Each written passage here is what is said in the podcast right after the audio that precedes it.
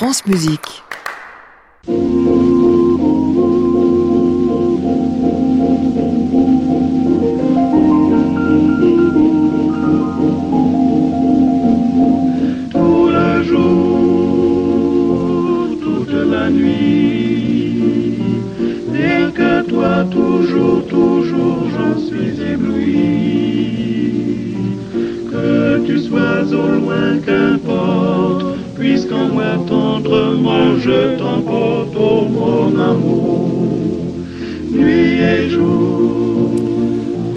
Tous et bienvenue dans le Classic Club. Ravi de vous retrouver pour faire, comme on le fait quasiment tous les soirs, de nouvelles découvertes aujourd'hui. Bah oui, on a beau être un vieux de la vieille, être dans le métier depuis 20 ans, il y a des jeunes chanteuses qui arrivent, qu'on ne connaît absolument pas, ou qui parfois ont une magnifique carrière déjà derrière elles, et qu'on n'a pas eu l'occasion de rencontrer. Ça va être le cas ce soir avec deux de mes invités pour faire bonne mesure. Un vieux briscard qui connaît les chanteurs comme sa poche et qui sait comment les tenir à la baguette. On va parler de tout ça ce soir avec Lisette Oropessa, Axel Fagno et David Stern. Bienvenue à tous dans le Classic Club.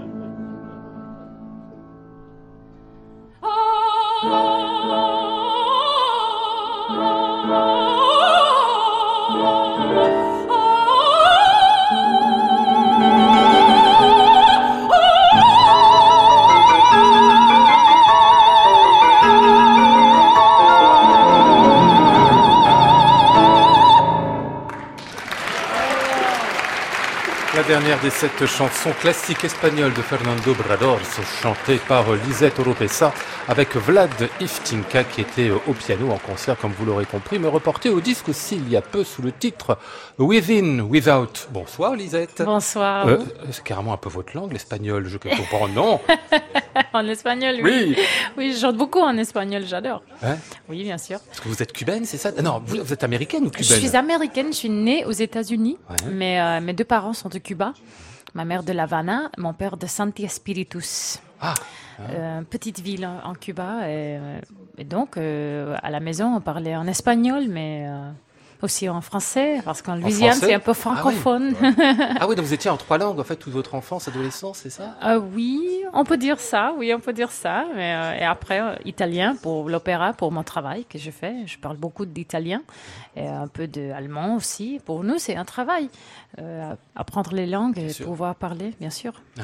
Euh, Vos parents sont venus euh, comment aux États-Unis en fait depuis, Cuba? Ma mère, très petite, elle était euh, 7 ans. Euh, elle, est, elle est arrivée après la Révolution en euh, 1959. Elle est arrivée. Non, pardon, 69. 68. 68, 68. C'est bien ça. Oui, 68. elle est venue en, oui, en 68. Mon père est venu en, en les années 80, euh, après, dans le Mariel, avec, euh, avec Jimmy Carter, qui a invité, des, des Cubains qui, euh, de venir aux États-Unis. Mon père était en prison.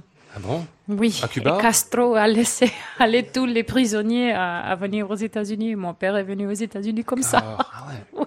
Et alors vous vous sentez quoi, vous cubaine, américaine, Ah, un oui. peu des deux? Oui, viennent américaine, oui, exactement. Ouais. Vous avez fait d'abord de la musique côté musique instrumentale, de la Oui. flûte, Oui. 12 ans de flûte? Oui. C'est comme pas rien ça. hein? Oui, oui, j'aime beaucoup la flûte. euh, c'est mon instrument préféré. et je, toute la vie, je voulais jouer la flûte. euh, oui, parce que je chantais aussi. Ma mère était chanteuse. Ah. Et je voulais être une autre chose, une chose différente. Que votre mère? Oui, Mhm. c'est ça.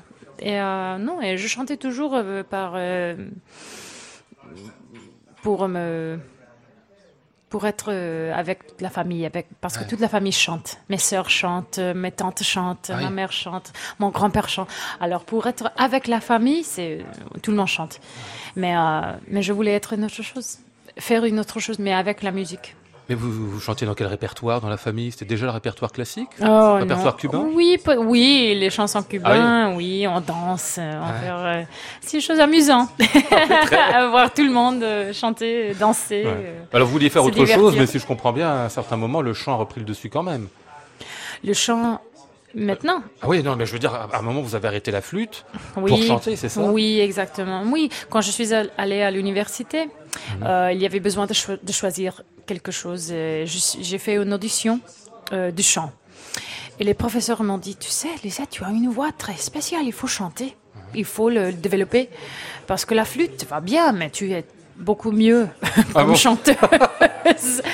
Et moi, j'ai Vous avez été vexée la- un peu, non? Oui, un peu. C'était un peu difficile de choisir entre les Ouais. deux. Euh, J'ai euh, j'ai pris un an pour, euh, pour le penser.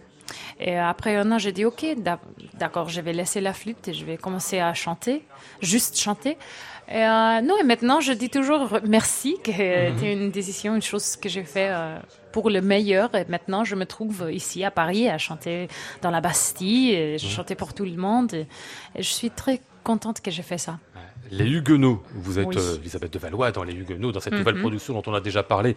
On va en redire deux mots avec vous un peu plus tard, euh, D'accord. Lisa Toropessa.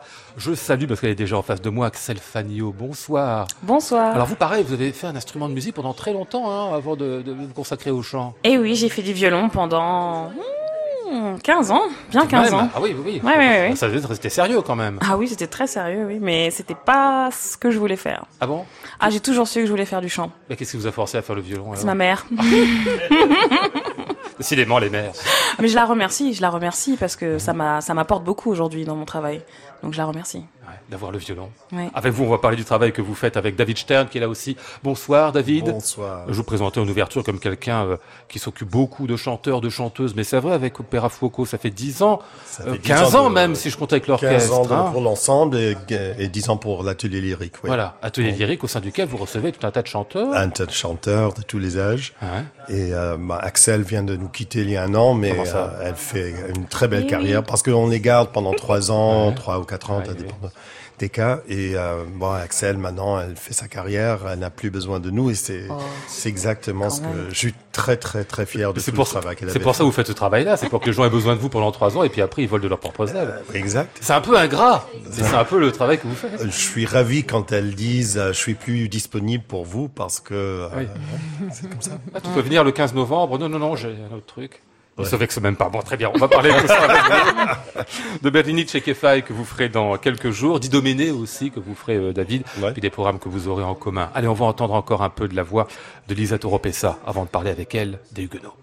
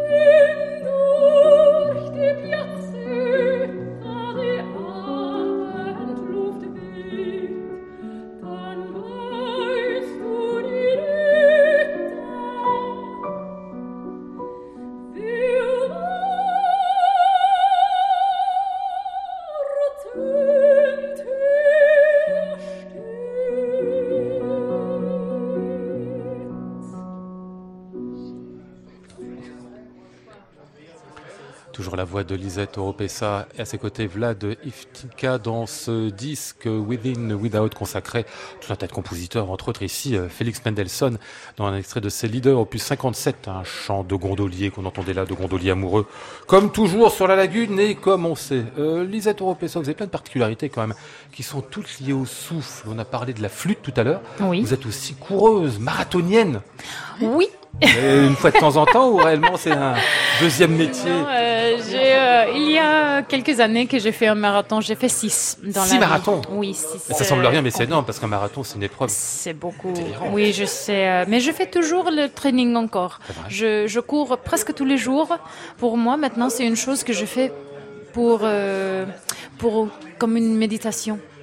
Pour sortir dehors, pour ressentir euh, la nature, pour être, euh, avoir, euh, comprendre la patience Ouais. Parce que à l'intérieur. J'allais vous dire, vous vous ennuyez pas quand vous courez Parce que moi, j'essaie de courir de temps en temps. Bon, ça dure pas longtemps, c'est 10 minutes. Mais même, même, je, je- je Mais vous remercie de rire comme ça.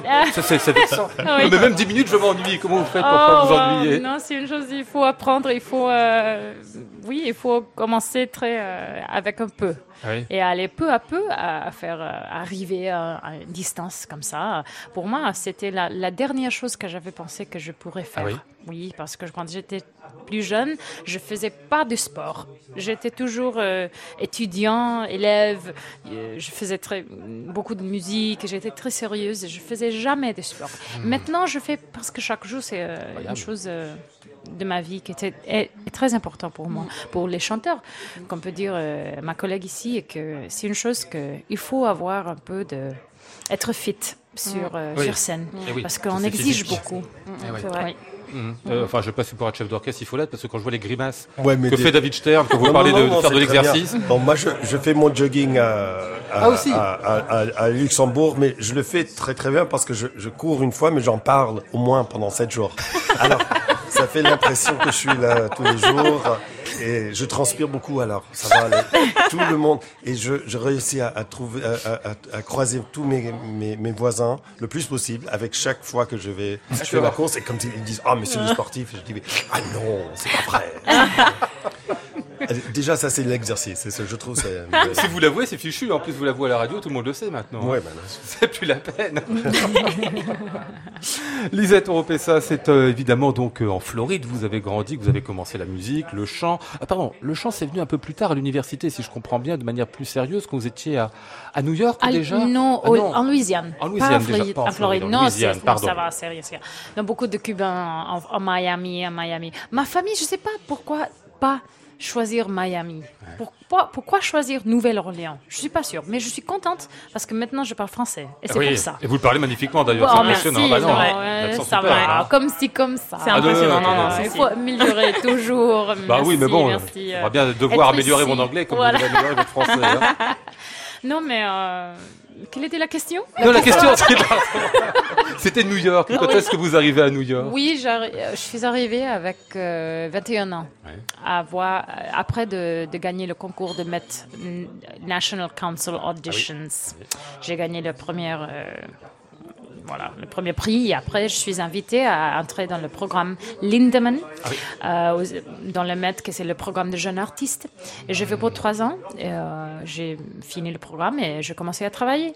Donc, C'est euh, un mais programme, pardon, une sorte de programme d'insertion, comme on dit en, en français. Ça, David, c'est bien ça. Hein, c'est. Young Artist. Bah, ce que vous faites, en fait, Opéra artists. Coco, d'une certaine manière, c'est Oui. ça. hein. Oui, on a beaucoup. On a plusieurs de, de Young Artist Programmes aux États-Unis, ici, ici en Europe aussi. C'est euh, c'est comme un- le, le conservatoire, mais c'est dans, dans un théâtre. C'est ça. Euh, Et pour apprendre vraiment le métier, oui, en fait. Exactement. Hmm. Et tu Je- vois tous les meilleurs chanteurs du monde Ah dans oui. la cantine, dans les répétitions.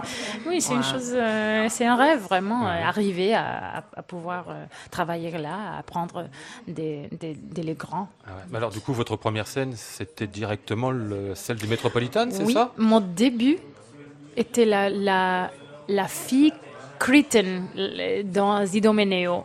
J'ai chanté la première Ah, Cretin. oui.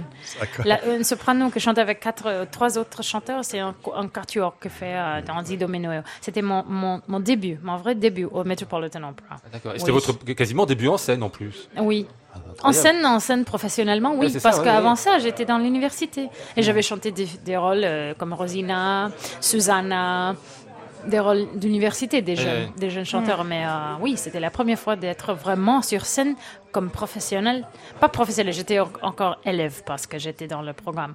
Mais euh, oui, dans un, dans un théâtre important comme ça. oui, oui, pour le moins, oui. Oui. L'un des trois ou quatre ou cinq grands Oui. théâtres du monde, et paf, Mm. on commence là, c'est Oui. quand même pas rien, ça. Bon, on va vous retrouver, tiens, euh, chantant ici euh, Lisa Toropessa, euh, toujours extrait de ce même disque dont on parle depuis euh, quelques minutes, ici avec la musique de Barber.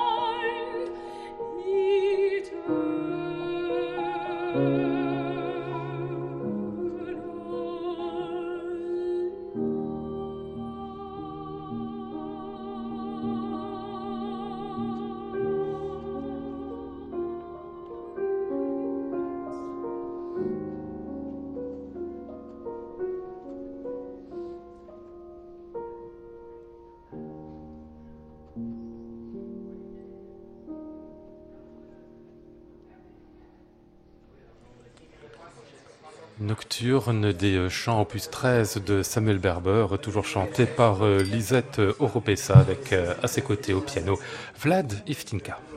Classic Club, Lionel Esparza, France Musique. Bah, Ça m'avait l'air bien beau ce nocturne. Enfin, je dis ça m'avait l'air parce que j'ai- pas vraiment écouté parce qu'elle était en train de nous raconter un truc là, Lisette. Vous êtes fâché un jour, vous êtes parti en claquant la porte, c'est ça Euh, Non, non, non, non, non, pas non, non, elle, non, pas pas elle. elle. Elle parlait en anglais. Ah ouais, Son pianiste. On parlait d'une euh, Pardon, David. On a beaucoup des histoires, de les, les drames, les drames de notre travail. Ah, c'est ça. Entre pianiste et chanteur, c'est ça Un pianiste était insulté une fois, quelque chose qu'a dit une, euh, une prof, euh, une coach, qui a dit quelque chose au, pia- au pianiste. Il, euh, il, était insulté Ouais. et il est parti. Et euh, la, et la coach, la prof, elle a dit non, ne partez pas, je suis désolée. Non, non, non, non. C'était une histoire très drôle. Mais c'était raconté par Eric Grist, qui est une, un, un nom euh, phare Ouais. de l'opéra de, aux États-Unis dans les années 60, 50 et 60. C'est quelqu'un qui a chanté euh, dans la première production de West Side Story avec Bernstein. Ah oui. Et ensuite, elle a eu une carrière en chantant du Strauss et Mozart euh, partout euh, au- au Met et puis, et puis en Europe. Elle est venue en Europe pour euh, chanter et puis elle a dit non, je veux maintenant euh, connaître l'Europe. Elle a arrêté de chanter. Elle, a- euh, elle est allée à- à- en Espagne pour écraser des, des raisins pour faire du Non, Ouais. pour faire les vendanges. pour faire la vendange. Et après un moment, elle, y avait, elle avait besoin d'argent. Alors, euh, elle est retournée à chanter pour de- l'opéra de Köln, Ah ouais. à Cologne, en, en, en Allemagne. Et on, euh, le- la direction lui a offert un, un contrat de trois ans. Elle a dit non, non, je veux pas un contrat de trois ans, je veux seulement un- une production et je vais retourner en Espagne pour, euh, Pour mes faire raisins. Pour faire les vendanges. Et c'est ce qu'il a fait. Et euh, non, mais c'est pour moi, c'est je- c'est une, une héroïne pour moi. Et quel, quel était son nom, pardon? Reri, R-E-R-I, Ouais. Grist, G-R-I-S-T. Et, mais le nom est mythique pour les grands amateurs de l'opéra dans les grandes années de 60, 60 70 et tout. Et euh, elle, elle m'a raconté aussi que euh, euh, Maestro James Levine l'a appelé un jour. Il a dit, euh, il lui a dit, euh, j'aimerais que vous veniez euh, au Met pour chanter euh, Nos de Figaro, Suzanne. Il a dit, Maestro Levine, euh, le Met est trop grand pour Mozart, alors je vais dire non. C'est vrai que c'est grand pour Mozart. La Bastille ouais, aussi, d'ailleurs. hein, oui. Mais je, je, je, je, je l'adore. Ah oui, oui. J'adore cette femme. Elle est venue pour travailler avec les jeunes de Fuoco. Et elle avait elle fait du très, très beau travail avec Axel. Ouais, c'est et, vrai. ah, bon, ça reste euh, des, C'est incroyable. des souvenirs gravés.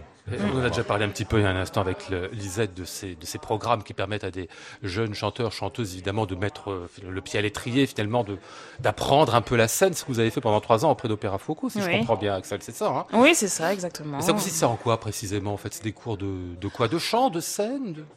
C'est un peu des deux, c'est-à-dire qu'on a des masterclass avec des, des grands, grands chanteurs ou metteurs en scène ou du milieu qui nous apprennent euh, comment interpréter un répertoire en particulier. Et sinon, on a des productions, euh, productions d'opéra avec l'orchestre, euh, l'orchestre de Foucault, dirigé par David, et euh, avec des metteurs en scène, costumes, tout, tout, tout, comme dans le, dans le vrai monde. Eh oui, histoire d'apprendre le Et, métier. et on apprend vraiment le métier parce que c'est ça s'apprend. C'est pas quelque chose qu'on, c'est quelque chose qui s'apprend. C'est pas si simple et c'est super de commencer d'abord dans un environnement protégé comme euh, avec Opéra Foco. Hmm. De commencer d'abord le conservatoire, le chant, et puis après, est-ce qu'il faut faire les deux ensemble d'ailleurs? Est-ce qu'il y a, je dirais, le chant d'un côté et puis l'apprentissage du métier avec tout ce que ça comprend de l'autre?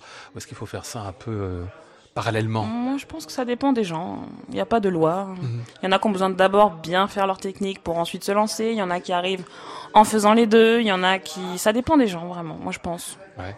Et votre avis, Lisette? Moi, je dis la même chose. Je crois que c'est une chose qui ne se peut pas apprendre avec un livre. Mhm. C'est une chose qu'il faut faire. Il faut euh, pousser toujours. euh, parce que une, il y a euh, un mot de chan- un- une façon de chanter quand tu as 20 ans. Quand tu as 25 ans, il faut changer. La technique change, les rôles changent, ton expérience comme euh, une personne change. Et, euh, Peut-être tu trouves des metteurs en scène ou des, des chanteurs qui t'aident ou qui ou ou pas. Mhm. Et il faut. euh, il souvent faut- pas. Voilà, souvent. sont souvent, pas là pour vous trouve- aider, en général. Souvent, on trouve- je, moi, au début, j'ai eu un, un- un prof de voix qui a voulu changer ma voix. Oui. Changer ma voix, vraiment. Et moi, après deux mois de, euh, d'étudier avec elle, j'ai euh, j'ai arrêté parce que j'ai dit que je pouvais pas chanter parce qu'elle a changé toute ma technique. Moi, je suis arrivée avec une technique très naturelle et tout, je, je faisais très bien et elle a changé, changé, changé parce que elle me voulait euh, pousser, faire plus grande, grandir la voix. Et ça, ce ne fait pas en un an. Ça, ça se fait naturellement avec euh, la vie. Voilà. Et je suis arrivée euh, à, à lui- dire pardon, excusez-moi, je suis désolée, mais je peux pas étudier comme ça. et Je, je vais changer de, de prof. je fais. Je Et savais je- bien que vous aviez claqué la porte à un moment. Vous étiez parti. Quelquefois, oui, voilà. C'est pas toujours une histoire de en rose, comme on Mm. dit. Eh oui, oui, euh, oui. Voilà, Et faut- c'est, euh, drôle oui, parce que c'est drôle parce que toi, on a voulu te grandir la voix et moi, on a voulu me réduire la voix. J'ai eu un prof qui a fait Inverse. l'inverse, qui a essayé de réduire, réduire ma voix. Et pareil, j'ai vite dit, c'est pas pas possible. naturel. je je n'arrive plus à chanter. Voilà. Donc merci, mais au revoir. Et Voilà. pareil.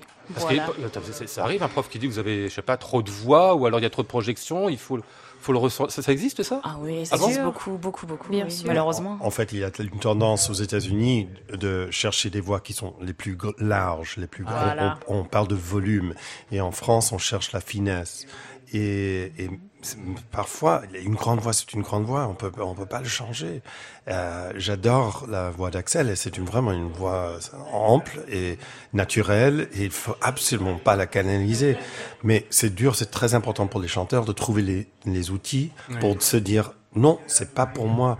Même d'aller devant un chef et dire Ah, est-ce qu'on peut essayer un autre tempo? Il ne faut pas tomber dans le piège de ah je, n'aime pas ce tempo ça me ça ne me va pas je ne comprends non il faut vraiment venir avec une idée dans la tête. Je sais que ce tempo est pour moi parce que telle et telle et telle raison il faut que le, le jeune chanteur ait les, les, les outils. Euh, et comme ça, il y a un dialogue. Et comme ça, avec n'importe quel chef, il y a quelque chose qui est discutable. Et Quand on est une jeune chanteuse de 25 ans, c'est pas évident en plus de se retrouver face à un chef et de lui dire euh, euh, patron, je voudrais faire différemment de vous parce que lui, il a, il a son idée aussi, non? Bah oui, mais après, euh, quand on décide de faire ce métier, euh, il faut pas hésiter. Bah Enfin, il y a personne qui est là pour nous aider. On est, on est notre seul euh, vrai ami sur scène. C'est nous qui sommes sur scène. C'est pas le chef, c'est pas les musiciens, c'est Voilà. nous. Donc, euh, c'est à nous de nous défendre et personne ne le fera pour nous. Ouais. Absolument. Ouais. Absolument. Et quand on est jeune, on a toujours le- l'envie de dire oui, oui, Oui. oui, à tout, Il faut pas. Hum, ou pas. c'est difficile de dire non, Ouais, ouais. ou pardonnez-moi, ou, ou, tout, ou au moins essayer à faire ce qu'il t'exige.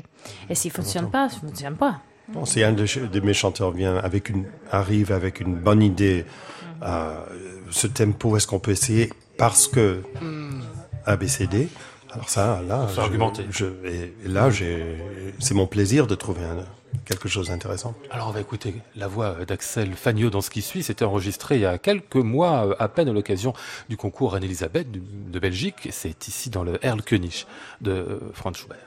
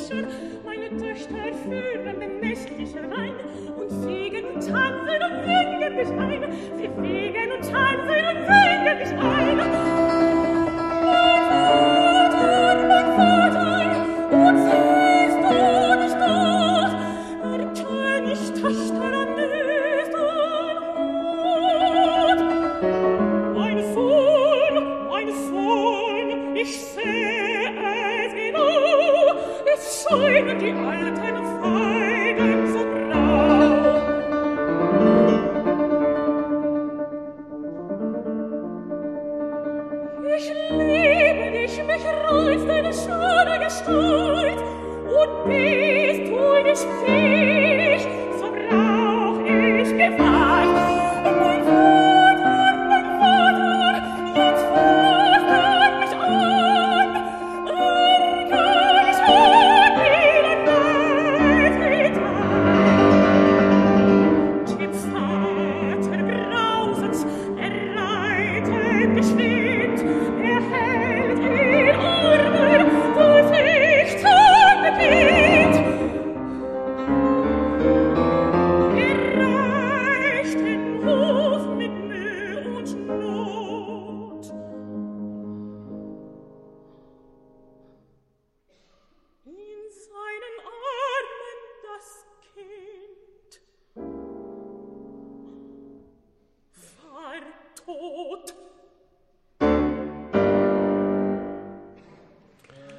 Erlkönig, le roi des aulnes de Franz Schubert, était chanté par euh, Axel Fagnot, à ses côtés au piano Adriano Spampanato, et c'était à l'occasion du concours Reine-Elisabeth de Belgique en mai 2018, il y a euh, quelques mois, presque quelques semaines à Bruxelles. C'était en, en demi-finale que vous chantiez là. Euh, c'est un bon, un bon souvenir, Axel, ce concours. Comment ça s'est passé? Oh, c'est mon meilleur souvenir sur scène. euh, Ah là. oui. Vraiment, c'est mon meilleur parce que c'était la première fois où vraiment j'ai pu être complètement moi-même.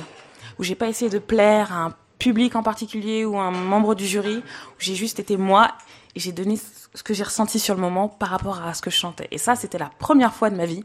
Donc c'est mon meilleur souvenir euh, pour moi à Avec- l'heure actuelle. Avec dans ce Erlkönig, je voulais entendre, on sait qu'il y a trois, quatre personnages même dans, dans, dans Le Roi des Aulnes. Vous les caractérisez de manière très, très, euh, très, très différente à chaque fois. L'enfant, le père, on sent la différence rien qu'à la tonalité, évidemment, Mhm. vocale, ce qui n'est pas toujours le cas dans la manière dont le font les, les chanteurs, comme s'il fallait pour vous vraiment le mettre déjà sur les planches de l'opéra. Oui, oui, mais je prends ça comme un mini-opéra en fait. Pour moi, ce, ce, ce lead, c'est un mini-opéra et oui, c'est ça, il faut s'investir à fond dans chaque personnage, réfléchir vocalement comment le faire sans se fatiguer, sans se blesser, mais en même temps en étant vraiment euh, le plus précis possible. Et, euh, et après, quand on trouve, c'est génial parce qu'on s'amuse en fait. Donc, euh, On s'amuse à chanter cette chose-là? Ah, quand on a trouvé Ah oui. les quatre voix, on s'amuse. Ah oui, d'accord. Vraiment, on s'amuse. Vous racontez des horreurs et vous amusez, vous? Bah oui. c'est ça le métier d'opéra aussi. La duplicité de la chanteuse, mon Dieu, quelle horreur David Stern, vous étiez dans la salle hein, pendant ce concours Non, j'étais à, Ah à la radio, non. Ah, à la c'était radio, pardon. Coaché à la, au- à- sur Internet pour l'écouter. Ouais. Et euh, bon, moi, je peux dire ça parce qu'elle va jamais par- parler d'elle-même de cette manière-là, mais euh, euh, grâce à, à cette, euh, cette performance, elle n'a pas été admise au, au final, Ah oui. elle n'a pas passé au final, et on n'a parlé que d'elle. Pendant une semaine, c'était que Axel Fagnon et Axel Fagnon. Parce qu'elle a donné de son âme et de, son corps avec toute sa voix. Et c'était trop pour un jury, pour un concours. Vous les aimez pas, ceux-là Et, et, et je, c'était tellement, j'étais tellement fier d'elle. Et Ouais. Pour moi, c'est, c'est le, c'est le lancement de carrière. Parfois, perdre une, un concours, c'est, c'est, ça aide beaucoup oui. plus que le gagner. Ah ouais. et, et pourquoi ils l'ont pas prise, à votre avis? Parce que c'était... Trop personnel, parce que Ouais. on on peut pas, la musicalité qu'elle a, euh, éprouvée ce soir-là était quelque chose qu'on peut pas juger. C'est pas sur, on peut pas caser ça sur un. Moi, je suis à, à- à- à la tête du jury du concours international Isaac Stern euh, de violon à Shanghai. Euh, et j'essaie de faire avec ce concours quelque chose qui est un pas comme les autres. Et j'ai dit aux jeunes violonistes au début des concours, ne, ne soyez pas pru- prudents. Prenez des risques. Parce que si vous ne prenez pas des risques, moi personnellement, je, m'en, je serais beaucoup, euh, je, je m'ennuierais. Et euh, euh, les concours, c'est horrible. Et elle a fait exactement ce qu'il fallait pas faire dans un concours. Elle a gagné le pari. Pour moi, oh, j'ai- j'étais fou de joie quand j'ai entendu ça. Ce qu'il fallait pas faire, c'est ce qu'il fallait faire. et vice-versa. On va dire ça. C'est comme ça dans la vie. Vous avez passé des concours beaucoup, euh, Lisa Toropessa Oui, j'ai fait beaucoup de concours aux États-Unis et euh, aussi ici à Paris. J'ai fait la- le concours de Opéra Lia. Ah oui Il y a beaucoup d'années de Ah oui. Placido. J'ai pas gagné le, le premier prix, mais j'ai gagné le troisième prix. Mais moi, j'ai entendu une jeune soprane qui a chanté ce soir-là. Il se souvient de moi. Vous étiez là la... Ah oui. Ah oui, là, vous étiez. Champs-Élysées. J'étais au Châtelet. Au Ah oui. Châtelet, Châtelet, au Châtelet. pardon. Et euh, je me rappelle Le dîner après hein. était aux Champs-Élysées. je me souviens de ça. Non, euh, non les concours sont, sont euh, une chose qu'on ne peut pas éviter. Ah Je oui. crois que pour gagner aussi d'argent, pour avoir opportunité pour être sur scène, comme on dit mon collègue ici, euh, c'est euh, oui, c'est pas, c'est une chose que tu peux apprendre. Mm. Même si tu gagnes, si tu gagnes pas, tu apprends toujours, toujours un quelque truc. chose. Voilà. Toujours. Il y a Tu en ressors, l'impression euh, d'être celle-là. On va vous retrouver ici dans un Schoenberg que vous aviez choisi aussi pour un concours. C'est vrai, choisir Schoenberg, on se dit que vous devez avoir un Mozart, c'est peut-être mieux, non, J'aime trop Schoenberg, je pouvais pas Ah m'en passer. Ouais, vraiment. Mais là aussi, c'est osé en termes de, de répertoire parce que c'est c'est pas imposé ce genre de. Ah non, non, de choix-là, c'est ça, non, hein? c'est pas imposé. C'est rarement imposé dans les concours pour chanteurs, Ouais. en général. Donc euh, on choisit, puis on se représente comme on peut. Ah oui, bien sûr. Avec Mm. ce Verlassen d'Arnold Schoenberg, donc.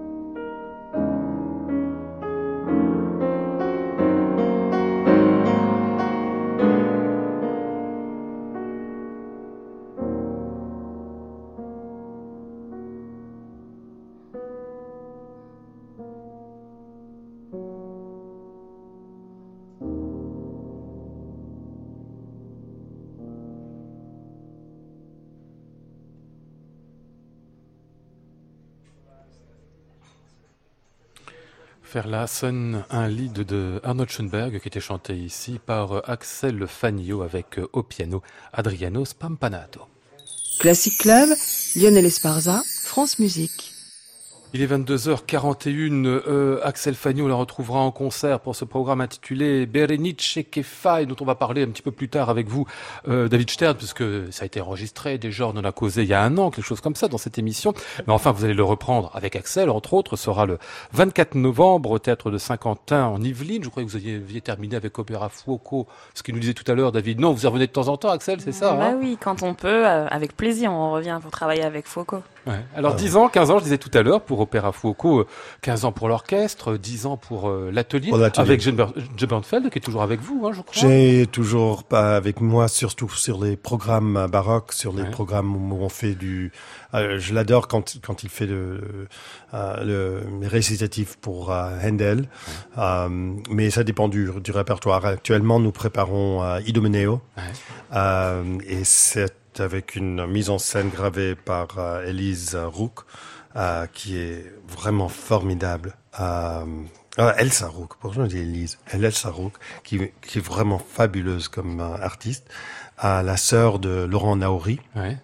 Et elle a fait beaucoup de répertoire euh, Monteverdi et, Mo- et Mozart, et elle a une manière de travailler avec les chanteurs qui me plaît beaucoup. Euh, et on va le faire à Levallois ce samedi soir, euh, là où nous sommes en résidence. Et, et alors, ce sera d'ailleurs avec ce qu'on peut dire la, la quatrième génération de, d'Opéra Fuoco, parce que Axel, c'est encore la troisième. Hein. Elle était euh, en 3G et maintenant 4G, on tourne vers la 4G. Et, euh, et là, on a des chanteurs mais vraiment fabuleux et je suis très très fier et très euh, excité pour le concert de samedi soir. Ah ouais. Euh, Adèle Charvet, par exemple, euh, Adèle Charvet. déjà un petit peu, euh, oui, Derek absolument. Stark, pour, pour ne citer que, il y en a quelques-uns encore. Euh, Derek Stark, c'est un Américain parce que le ténor euh, que, que, que j'avais demandé de le faire dans la troupe, n'était pas disponible enfin. Et alors, euh, j'ai demandé à Derek parce que c'était un membre du, du de l'atelier de Palm Beach, à l'opéra de Palm Beach où je travaille aux États-Unis. Et euh, alors, jeune artiste, jeune artiste, c'est intéressant de voir comment il réagit. C'est un, un, un ténor américain, très américain. C'est la première fois pour lui en Europe, pour première fois à Paris, bien sûr. Et euh, il chante Idomeneo avec une aisée, c'est une voix fabuleuse. Il est très très bon collègue et je vois la différence entre les Américains et, et les Français, euh, l'approche, parce qu'il y a une certaine euh, compréhension du style. Euh, comment chanter un récit, comment faire un récit accompagné, des choses que en France on, on apprend Ouais. et que les Américains c'est plus dur, ils Ah ne oui. comprennent pas le style.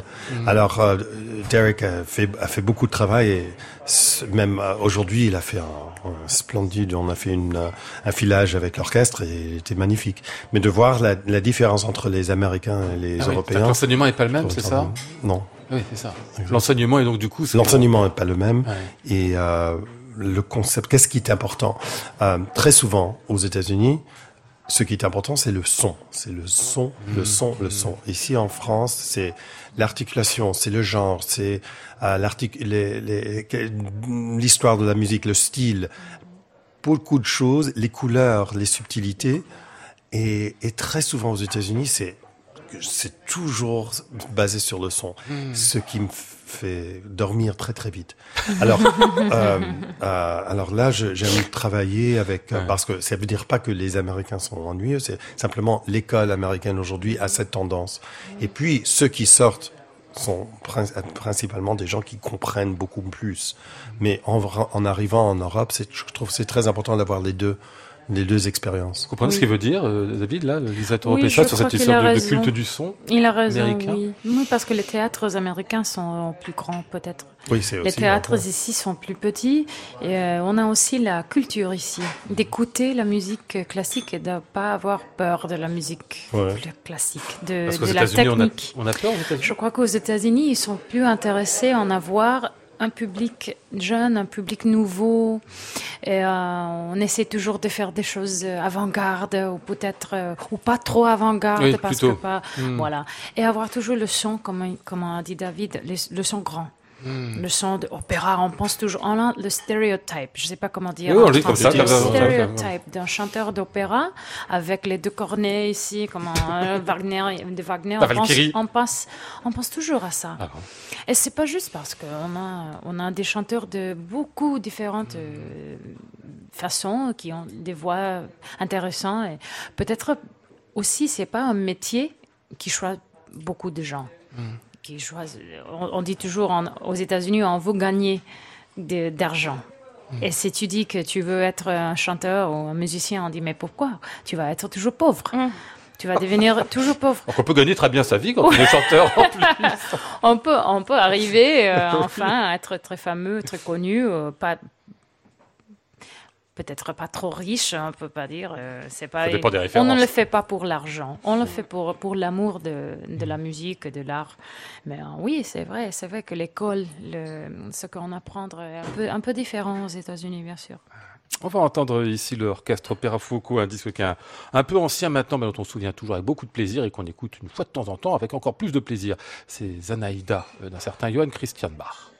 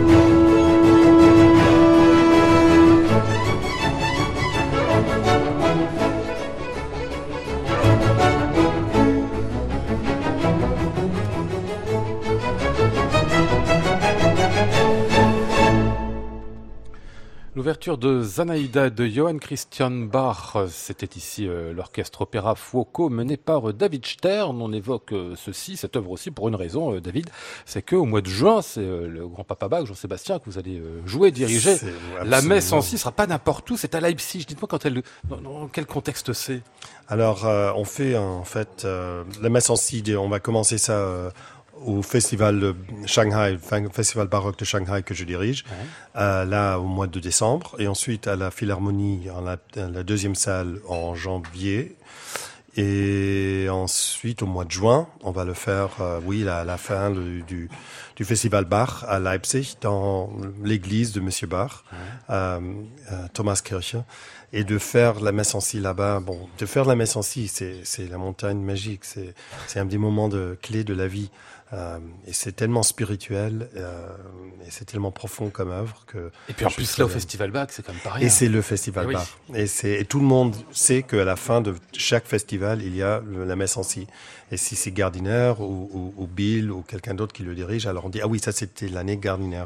Euh, alors d'être parmi eux pour le faire, et je suis très humblé par... c'est, c'est, c'est quand même un, Ah ouais, sacré moment. un sacré moment. Quelque chose qu'on attend. Au mois de juin à Leipzig, donc la messe en si par Opéra Foucault et David Stern, qui refermera donc le festival Bach. Et puis je vous signale leur date beaucoup plus proche euh, de nous à tous les euh, niveaux. C'est Idoménée de Mozart qui sera donné ce samedi, salle Ravel à Levallois-Perret. Et puis alors vous, alors on arrive quasiment à la fin de l'émission, puis j'ai quasiment pas parlé de l'essentiel, c'est-à-dire euh, l'actualité aussi. euh, Lisette Oropesa, c'est Huguenot que vous chantez depuis quelques jours à l'Opéra Bastille, qui vont vous porter jusqu'au 24 octobre. Je signale parce que juste après, vous ferez l'élixir d'amour, Oui. toujours à l'Opéra de Paris. Oui. Alors il faut expliquer quand même, c'est que c'est c'est un remplacement pas de dernière minute, hein, Marguerite de Valois dans les Huguenots, mais c'est arrivé euh, très très tard. Vous connaissiez le rôle déjà ou il a fallu Non, non, non, je l'ai pris en cinq jours. c'est pas vrai, non, c'est la vérité, oui. parce que c'est un rôle qui est, qui est- qui est lourd quand même. Hein. Oui, c'est pas trop long, Non, mais, mais, c'est bon. compliqué encore. Ah oui. Mais, euh,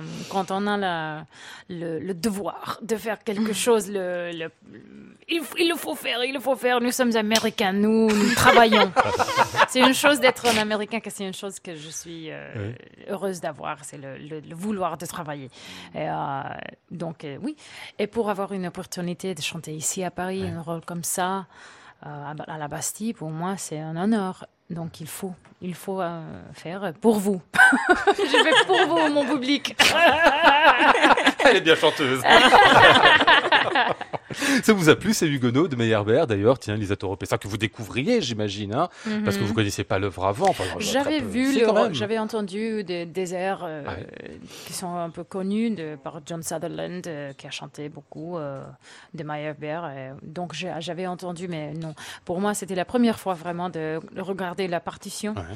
Et vous avez aimé ce grand opéra à la française, avec plein Oui. d'histoires. Moi, j'adore. Ah oui J'adore la musique euh, française, l'opéra français. J'aime chanter en français. Pour moi, c'est la langue plus, euh, plus belle de chanter parce qu'on a des, des voyelles.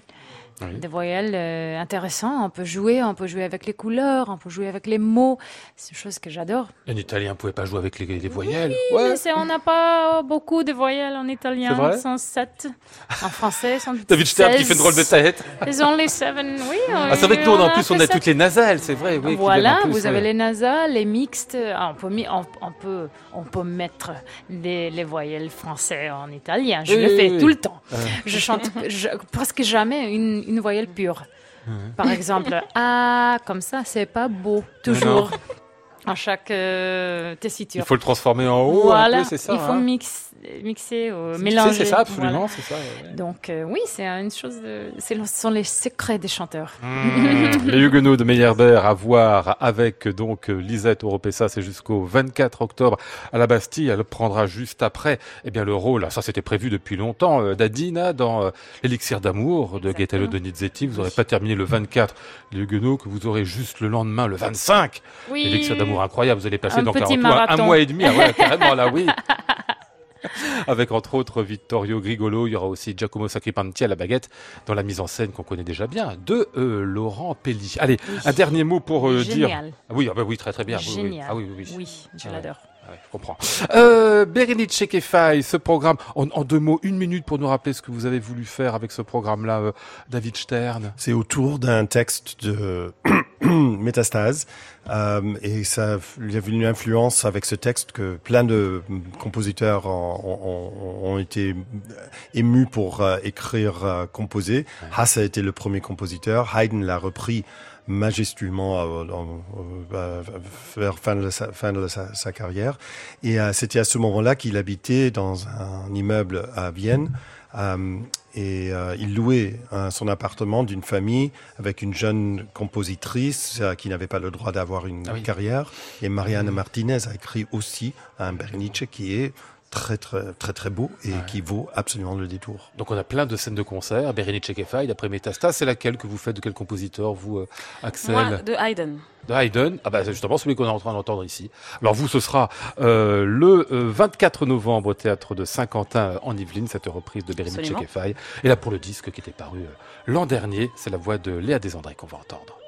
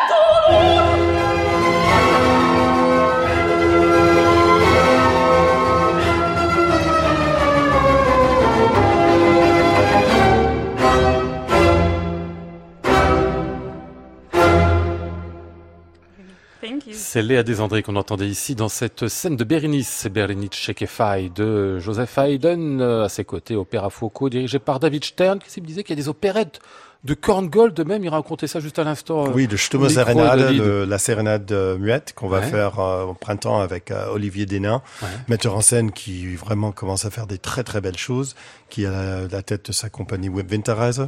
Et euh, ça, on va faire aussi. Je savais même pas qu'il y avait des opérettes de Korngold, vous voyez, on en apprend tous les jours. Hein, Ah, quoi, des opérettes, des opérettes, tout ce qu'il faut. Très bien, parfait. Bon, on a passé une très bonne soirée. Hein. Absolument. C'était bien. hein. à vous. Merci à tous les Merci. trois. Merci. Merci.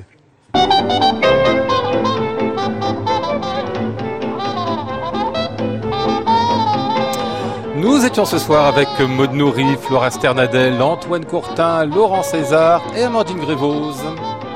Voici le ciel peuplé de ces moutons blancs. Voici la mer troublée, spectacle troublant. Je vous retrouve demain pour le Club des critiques avec Emmanuel Giuliani, Richard Martet, Christian Merlin, du disque du concert et la Cabaye.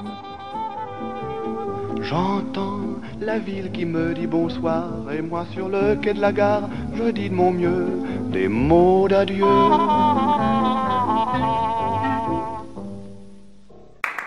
À réécouter sur francemusique.fr.